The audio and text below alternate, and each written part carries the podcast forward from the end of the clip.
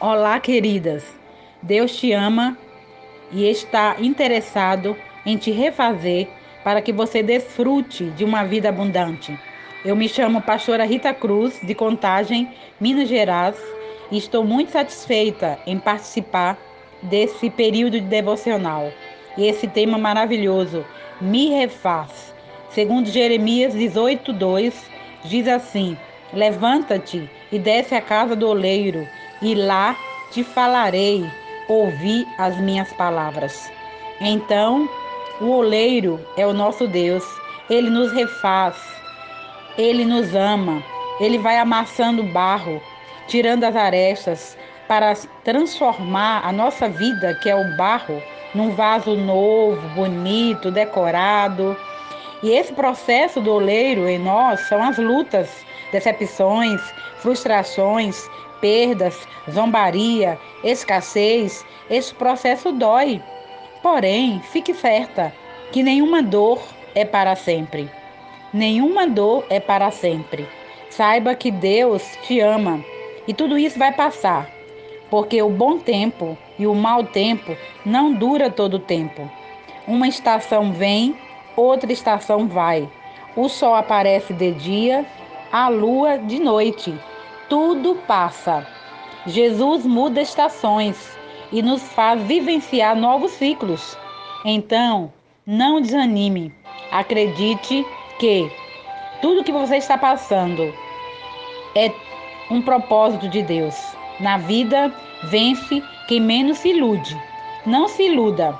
No mundo tereis aflições, mas Jesus venceu. Claro, nós venceremos também. Provérbios 24, 10 diz assim: Se você se mostrar fraca no dia da angústia, sua força será pequena. Levante a cabeça, mulher de Deus. Você é forte no Senhor. Você é uma leoa. Salmo 91, 11 diz assim também: Porque Deus dará ordem ao teu respeito, aos seus anjos, para te guardar de todo mal. Então, em cima dessa palavra, deixe Deus te refazer.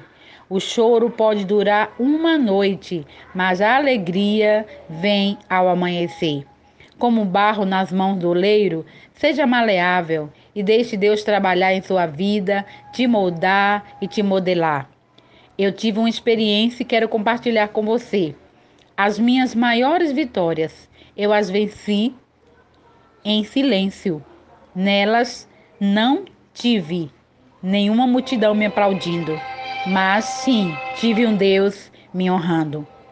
Mesmo que todos fujam, mesmo que as pessoas te deixem, não fique com a cabeça para baixo. Levante a cabeça. Deus deseja imprimir a vontade dele, o querer dele, o propósito dele na sua vida.